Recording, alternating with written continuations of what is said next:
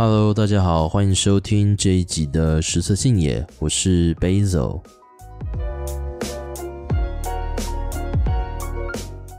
好，OK，呃，这一集迎来了之前原本说好要先上的主题啊，就是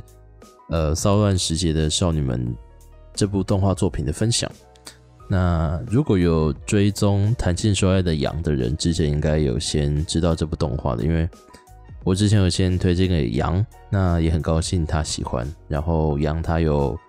呃在他的 FB 跟 IG 的平台上面发了一篇他对这个作品的心得，然后链接我也会放在 Show Notes。呃，会想要推荐这部是因为老实说，就是像杨他之前也有说过，就是大部分跟性还有情欲相关的影视作品，其实常常会比较沉重或猎奇。那我觉得《性爱自修室》跟这部啦，算少数真的能让人从头笑到尾，或是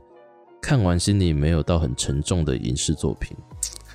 虽然说，我觉得这个沉重要打个问号，因为这部作品，这部作品，呃，我我等一下再说，因为它其实有一些会让胃痛的部分，可能有些人真的没有办法看完，maybe 啦，对。OK，先来讲讲它的剧情，然后介绍一下几个主要角色好了。那它的主要剧情其实很单纯，就是一间高中里有一个文艺社，然后他就描述说，这文艺社里面的五个高中女生，她们在各自面对友情跟爱情，还有一些性的这些挑战的时候，引发出来的各种情感还有纠结，然后也包括他们怎么去思考这些事情，然后他们做了什么行动。简单讲就是这样，所以是一个蛮日常向的作品。所以如果你喜欢的作品是剧情向的，就是那些剧情很精彩，然后转折很离奇的作品的话，我就觉得你可能会觉得这部还好。当然，它里面一样还是有一些会让你喜欢的成分，但总的就是还好。因为这个作品的作者他本身就没有那么擅长剧情上的编排，他比较擅长的是人性跟情感上的描写。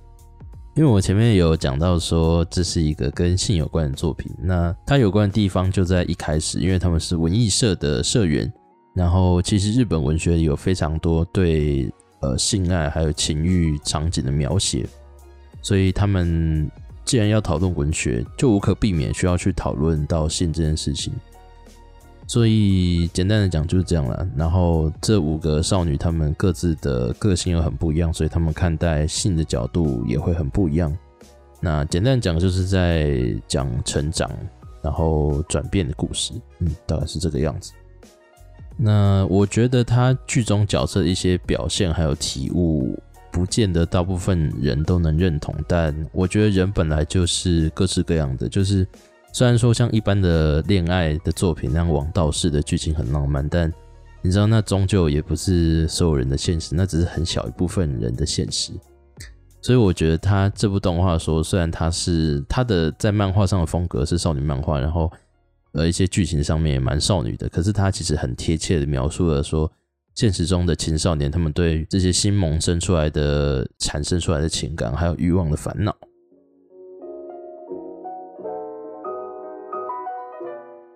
那在开始聊剧情之前，我觉得应该要先讲一下这部作品的作者了，因为呃很特殊，虽然说这部作品的原作是漫画，但它的作者同时也是一个很有名的、很有名的动画编剧，就是冈田美里，然后通常会被称作冈妈，呃，他。这个作品，他只是把作画的部分交给另一个人执行，然后他就负责剧剧本的部分。所以我觉得这个漫画它其实根本就是动画的分镜稿的感觉啦，就是原作它本身就是一个动画剧本，而且动画跟漫画也是差不多时间完结的。所以我觉得大家如果要看的话，就直接看动画就好了。那漫画的原作就比较没有必要去看这样子，因为两者差别不大。简单聊一下刚妈这个人好了，他就是一个蛮有名的动画编剧嘛，然后最近几年又开始自己指导作品，就也开始当动画导演这样子。然后他的特征是他擅长描写角色的心境跟感情，然后擅长描绘复杂的人物关系，尤其擅长多角关系啊，也很也很擅长就是呃人物对抗的描写。所以他的作品很容易让人感到胃痛。可是，呃，就像我前面有说，他其实不擅长动作类跟剧情向的作品。那他经手过的作品，包括以下讲都是动画，包括《吸血鬼骑士》、《黑执事》、《龙与虎》、《花开物语》，然后还有呃，在当时轰动一时，号称结局让十四亿人都哭了的《未闻花名》等等等。那前阵子上在 Netflix 的《想哭的我戴上了猫的面具》也是他负责编剧的，可是也因为就是他不擅长剧情向作品，所以他最近几年也有产出过，比如说《迷家》或是呃《机动战士高达铁血的孤儿》挂号第二季，第二季而已，这些就是让人完全搞不懂剧情到底在冲啥小的作品。那总归我觉得这部《骚乱时节的少女们》还算是不错啦，虽然说网络评价算是好坏参半，就是嗯喜欢的人就很喜欢，比如说像我，那不喜欢的人就会说哦，刚妈又正常发挥，就呛他容易烂尾这个样子。再来讲一下几个主要角色好了，那第一个就是女主角嘛，那女主角她的名字叫小野寺和沙。然后他是文音社的社员，呃，剧情里他的设定是，他就是一个不管是样貌还是学业还是其他的种种，她都是一个很普通的女高中生。然后她在国中的时候，因为呃自己的青梅竹马拳，然后她也受到学校女生的欢迎，然后就被呃那些喜欢拳的女生嫉妒，然后就去排挤她，所以她的国中生活过得非常黑暗，也导致说后来她虽然喜欢拳，可是却不敢告白。对自己没有什么自信，那他原本其实只把拳当做弟弟，可是有一天却在撞见了拳打手枪的现场之后，觉得很 shock，因为自己以为那个很了解的人，居然做了自己意料外的事情。那在经历了一连串的事件之后，才认知到说自己是喜欢男主角的。嗯，那他还有另外一个算成就嘛，就是他创造，因为。呃，这是一个跟性有关的作品，可是他们在讲性的时候，并不是直接说出“性”这个字，而是用一个隐语来说。然后在这部作品里是叫 S E Buts，然后 “S E” 就是英文字母的 S E，Buts 就是日文里的打叉叉的意思，所以就是 “sex” 的意思。再来就是文艺社的另外两个角色，分别是呃，一个是须藤白白子，然后她的设定上是女主角的好朋友。然后他一开始给人的印象其实是一个轻飘飘的天然呆，待人和善，也不擅长拒绝他人。一直到动画的后期才有比较多关于他自己对感情的理解，还有剧情。另外一个是叫菅原新菜，那因为新菜日文发音叫妮娜，所以我等下都会用妮娜来说她。她也是文音社的社员，可是跟女主角不一样的是，她在设定上她是学校人气美女。也是这个文音社里的后辈三个人里面比较早熟的人，小时候也在儿童剧团演戏，然后都是担任女主角，所以是个小有名气的算演员。他曾经对剧团的导演抱有爱慕之情，可是，在有一次排练中被拒绝发生关系之后，他就开始对导演心生厌恶，可是又没有办法真正离开他。我觉得是这部作品里心境比较复杂的一个角色。再来讲文艺社里的两个前辈好了，一个是曾根崎李香，那他是文艺社的社长，也是整个社团里面唯一的高三生。那一开始他这个角色是戴着眼镜的，然后打扮也很朴素，性格上也比较尖锐，比较认真，就是一个很保守的女生。然后她对真实世界的两性关系很鄙视，就不管是恋爱还是性什么这些，她都觉得很低俗。可是他又对呃文学充满了热爱，所以他一方面却又认可呃文学上的性。那虽然说他原本被大多数人当做一个打扮很土的女生，可是因为她其实天生条件很好，所以她打扮完之后就会是一个很漂亮女生，就是麻雀变凤凰那种剧情。然后所以在整个作品中期，她也慢慢的开始改变了呃外表打扮，然后还有对于两性的想法。另外一个是本乡一叶，然后他也是文艺社的社员。那我应该会叫他毛毛，就大家如果看作品就知道为什么。跟其他文艺社的社员不一样，他不是单纯的喜爱文学，他还梦想成为作家。那甚至为了这个他什么都愿意做。一个例子就是他为了弥补自己在实战经验上的不足，所以没有办法写出有实感的性爱场景的时候，他跑去网络上的交友聊天室找人聊色，甚至想说约人，然后来实际的做一次这样子。OK，再来讲到男生的部分，那就先讲男主角吧。男主角他叫点元泉，那他跟女主角是青梅竹马，就是小时候一直被女主角当做弟弟看待嘛。角色设定上，他是一个铁道宅，然后长相又很帅气，很受女生欢迎。在国中的时候，知道女主角是因为是自己的青梅竹马，所以被其他女生排挤的时候。就开始刻意跟她保持距离，想说避免让女主角难堪，然后也希望能借此保护她。另外一个是相岸之名，那他是学校的国文老师，一下就叫老师吧。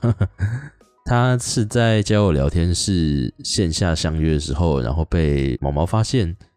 然后在废社危机中，进而被威胁担任文艺社的顾问，后来也变成就是一个很常跟毛毛拌嘴的人。其他角色等防雷倒数完，我再一并的跟剧情一起讲。好，因为我再来会讲详细的剧情，所以如果你不想被剧透的人呢，就可以先跳出去把这部动画看完，然后看完动画再回来听，就拜托回来。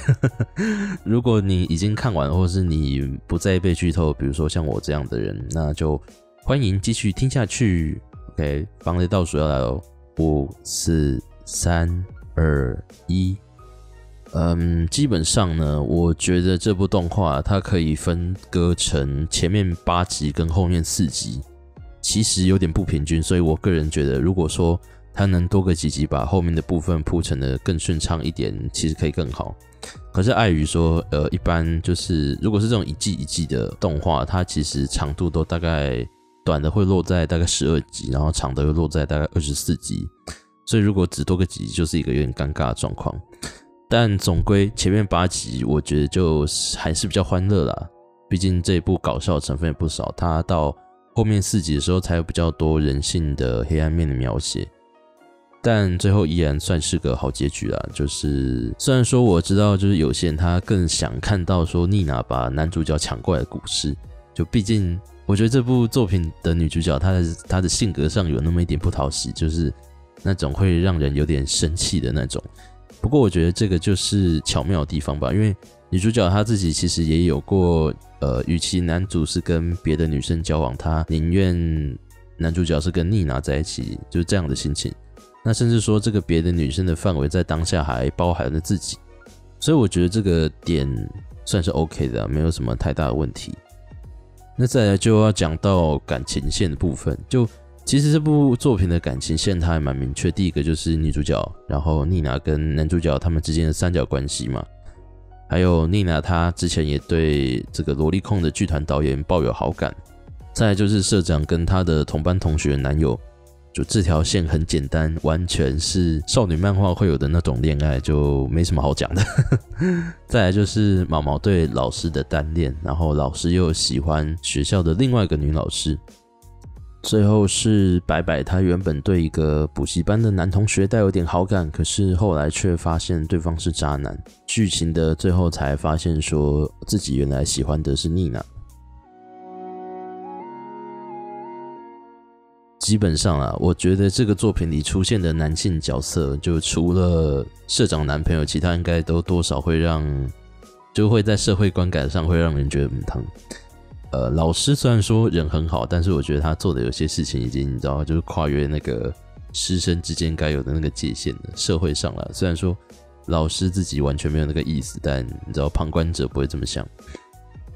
那补习班同学。还有萝莉控导演那个是真的烂，那个等一下说。那男主角他在剧情后面其实也有就当面对着妮娜跟女主角说，虽然说我喜欢的是女主，但是会让我有性欲的人是妮娜，就完全是 po 上感情版会被虚报那种人。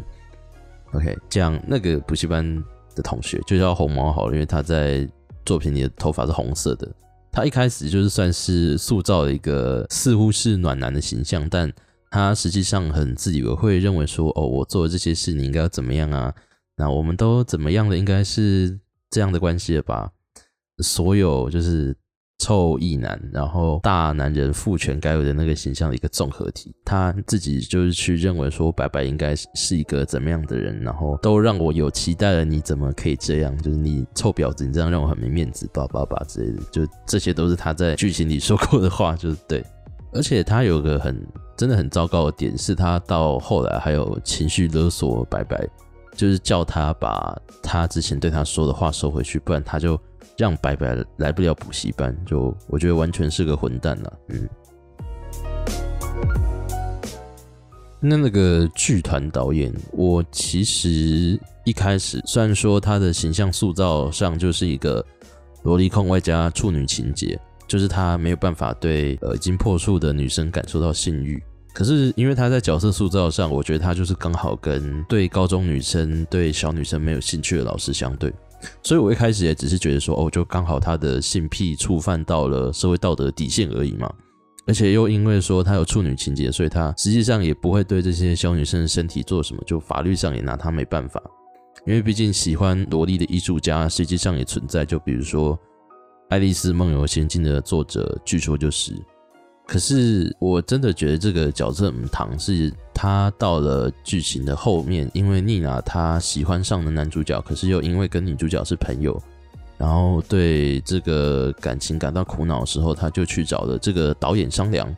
然后结果这个导演跟他说不要变成无聊的女人，我才想到说他喜欢小女生是因为觉得小女生很难以预测，很有趣，而且他还把别人的人生当戏看，哦，以为自己是导演，真的有够恶心。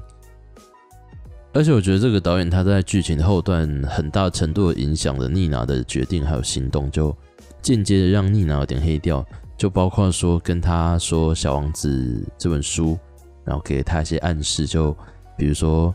呃，小王子虽然说跟玫瑰花真心相爱，但真正陪着小王子的是狐狸，即便狐狸总有一天要跟小王子分开，妮娜，你就是狐狸，是没有被选上的那一方。就这些话，我觉得他。进而算刺激到了妮娜嘛，就让她有了横刀夺爱的念头。#hashtag 横刀夺爱才是爱啊，不在乎天长地久，只在乎曾经拥有。不愧是寓意深远的童书。而且其实我原本对导演的看法就是他就是个呃有所坚持的变态吧，但结果其实他到后面，呃，妮娜说希望导演帮他结束掉他的少女生涯，就跟他做爱的时候，他其实也没有拒绝。然后我甚至怀疑，就是前面弄那么多，只是为了让妮娜这个女生遍体鳞伤之后，自己就可以顺理成章吃掉她，然后还能看到一出不错的戏，所以就也是个混蛋。那他后来被妮娜猛揍一拳的当下，我真是看得蛮爽快的。所以我觉得妮娜这个女生也算是可怜，她就被一些观众讨厌，而且而且其实这种争夺的戏嘛，比较漂亮的女生通常会就是被冠上一些莫须有的人格特质啊。比如说，虽然很漂亮，但个性很差，双面人啊、腹黑之类之类的。我就突然想到说，有部动画作品其实是在反讽这件事，它名字超长哦，叫做《转身成女性向游戏只有毁灭 end 的坏人大小姐》。就在转身类作品的泛滥市场里，我觉得算不错的，就顺便推荐。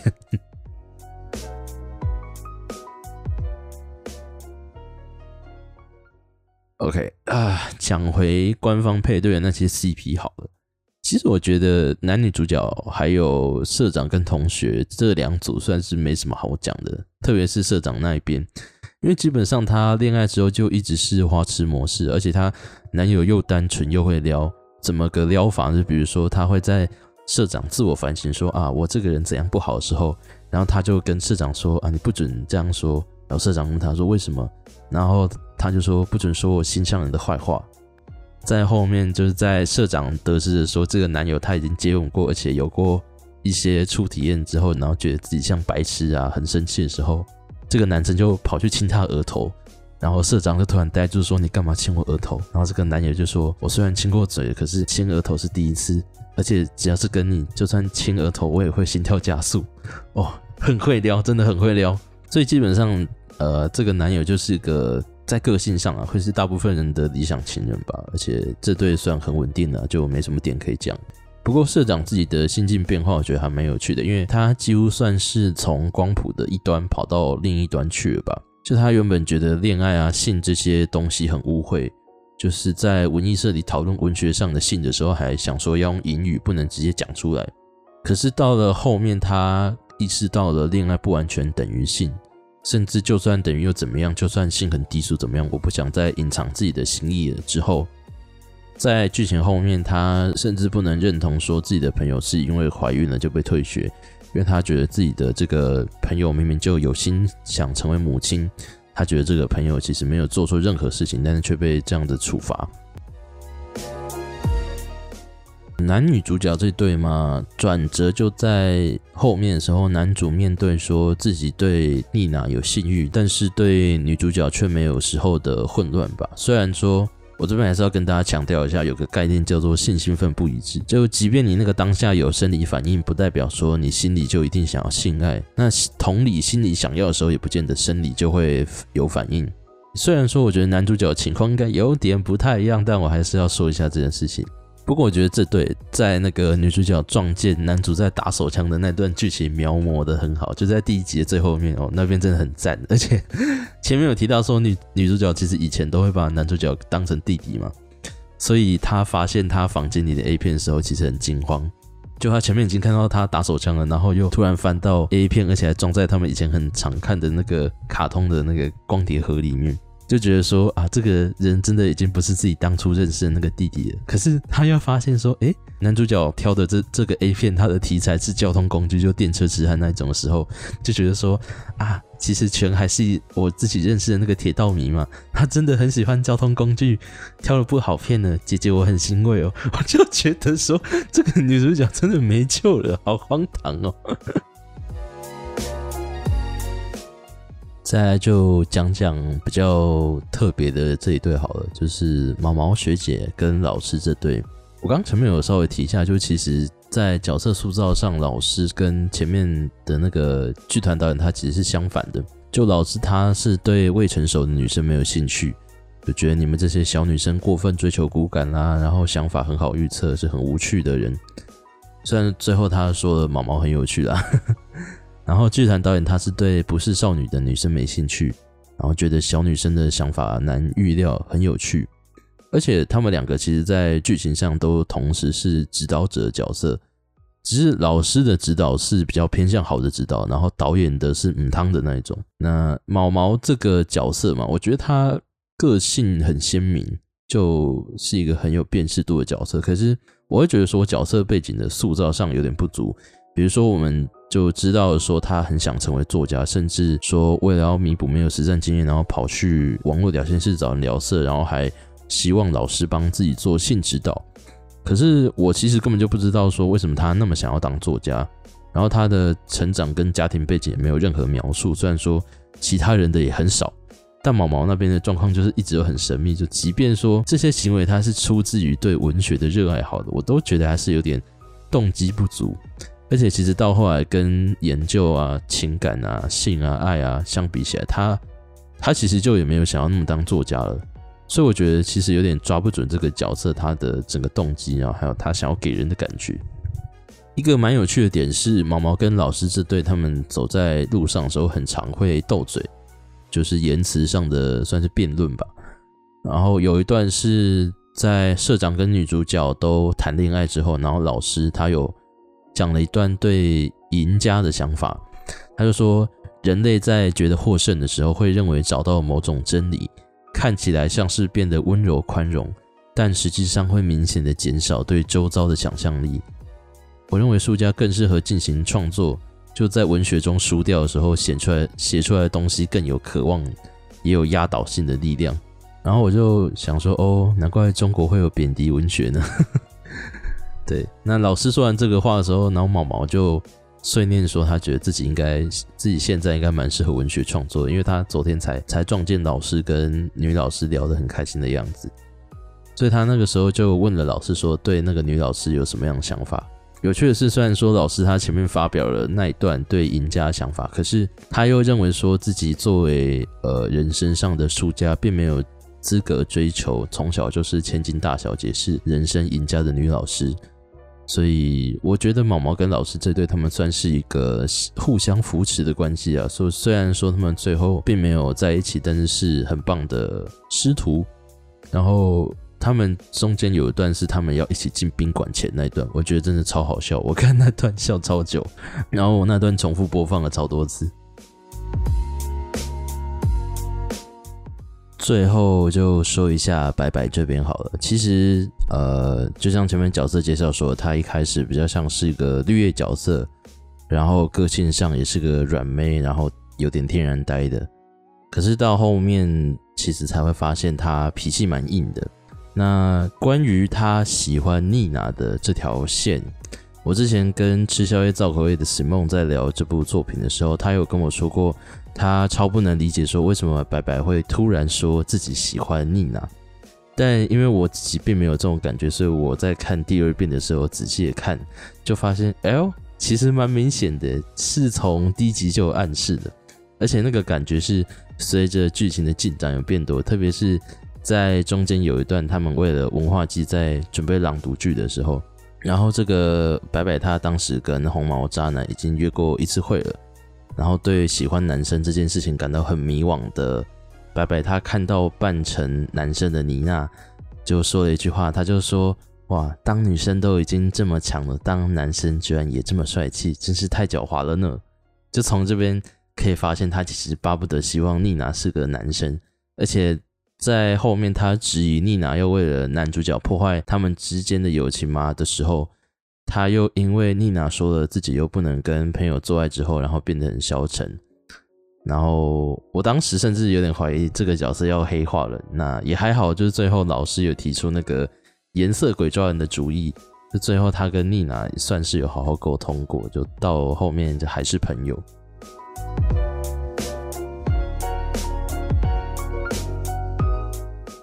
前面有说过，就是这部作品的评价其实偏两极，但我觉得他有试着碰触各种议题。毕竟这是描述青少年的情感，那人本来就不太一样，所以大家会面对的烦恼其实都多少有差别，并不是说哦，青少年啊烦恼不就都那样。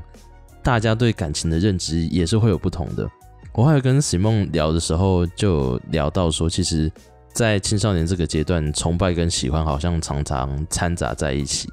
这个不论是什么阶段都是，但是我觉得特别对青少年来说会有这种倾向。那现在看看会觉得说，妮娜当初对那个剧团导演的情感其实比较接近崇拜。那导演与其说是喜欢妮娜这个人，不如说是喜欢这个女生符合他心中理想女性的印象，其实也是蛮接近崇拜的。可是崇拜跟爱情就终究不一样吧，所以。妮娜在看到，我觉得那个剧情就剧情上就是妮娜她在看到导演的白色鼻毛之后，才突然理解说靠腰自己以前为什么会一直卡在这堆鼻毛里，然后才揍下的那一拳。那这部作品它的核心是青春嘛，就是他把性欲、把恋情、友情、伦理、纯洁、抗争这些等等青少年会面对的各种事情丢在一起，然后变成一个大杂烩。所以有些人会认为说这部作品就是乱七八糟，然后也没有什么核心思想跟故事主轴的感觉。但因为实际上主角他们到最后其实也不是很清楚，你知道这些感觉到底要怎么描述，然后这些感觉它又代表了什么。可是我就觉得说这也很好的体现了青春，因为你在这段期间实际上你就是会遇上一团乱，跟许多第一次体验到的美好。我觉得就是大家在这个阶段就只要继续保持着探索的勇气跟想望就好了。因为虽然说，就是我们可能都会经历被甩，然后经历恋爱的感觉啊、课业压力这些事情，可是大家也有各自需要面对不同议题。比如说，有些人需要经历对自己对同性产生情欲的怀疑，然后有的人需要经历对性爱分离的思考，有人需要思考跨龄恋的事情。就我们，我们虽然有共通点，可是又非常不一样。就像这部作品的五位少女一样。他们都对性啊、情感、友情这些事情抱持着苦恼跟思考，都因为这场青春的骚乱，然后搞得自己很很烦闷，可是却各自有不同的处境，有不同人生要面对。我很喜欢剧情里有一段是社长他对恋爱的描述，他说：“看着同样的事物，说出同样的话语，和某个人拥有同样感情的喜悦，那一刻我知道了，我已经没办法回到原来的我了。”在我不知不觉间改变的那种情感，就是这么称呼的吧。而且这段他居然能接应到后面的颜色鬼抓人，我就觉得这个连接很棒。因为因为颜色鬼抓人它实际上就是一个大家去沟通观点的游戏嘛，所以后面妮娜她就有说，我明明就有相同的想法，我明明也觉得是这样的颜色，明明也找到了，真不甘心。就是男主角到最后依然还是跟女主角和好，就并没有选择妮娜这样子。可是在这之后，他却也释怀说，呃，不是抱持着相同的想法，有着同样的感觉就能成就恋爱，就是感情的面向其实很多就。终究不是说童话故事或爱情肥皂剧里的那样单纯。那也像白白他最后说的：“真不甘心对这世上说不清的什么。”但我觉得这依然是一场很棒的骚乱，所以推荐给大家。那以上就是我对这部动画作品的一些想法了，也欢迎大家到杨的页面去看，说他对这部作品的感想呢。我很喜欢杨那篇的结语。也一直都很喜欢杨的文笔。那今天的节目差不多到这边。如果你喜欢这期节目的话，不要忘记按下订阅，也欢迎追踪我的脸书和 IG，或是到我的 First Story 页面留下评论和评分。心有余力的话，也欢迎抖内。感谢你的收听，我是 Basil，我们下集见，拜拜。